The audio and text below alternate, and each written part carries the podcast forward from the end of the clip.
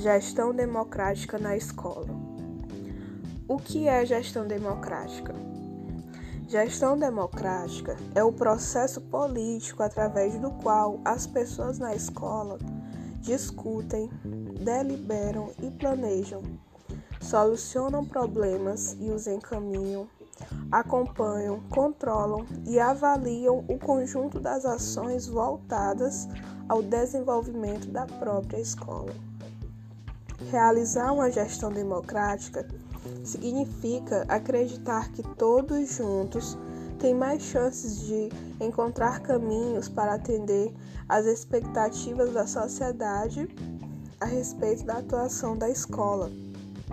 Ampliando o número de pessoas que participam da vida escolar, é possível estabelecer relações mais flexíveis e menos autoritárias entre educadores e comunidade escolar. Quando pais e professores estão presentes nas discussões dos aspectos educacionais, estabelecem-se situações de aprendizagem de mão dupla.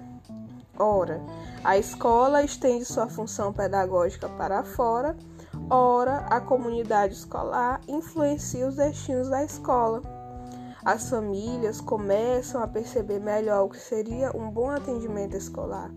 E a escola, por sua vez, aprende a ouvir sugestões e aceitar influências.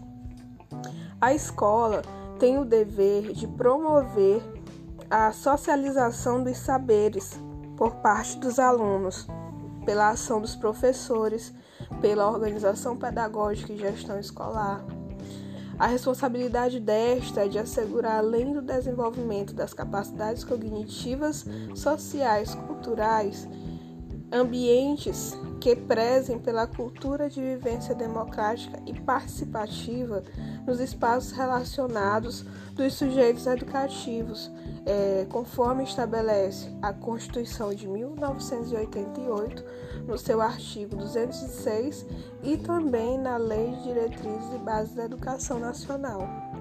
Nesse sentido, conclui-se que a gestão democrática não deve provir somente dos processos funcionais do gestor, mas sim de todos aqueles que trabalham e acreditam na melhoria da escola e do processo educativo, comprometidos com as transformações sociais, ainda centralizada e pouco perceptiva a mudanças, em que o processo de tomada de decisões é determinado pela hierarquia vertical e burocrática da figura do gestor. O gestor deve ser o mediador do projeto educativo nas escolas, da descentralização do poder, com a função de dinamizar e estimular o processo de participação dos sujeitos educativos. educativos.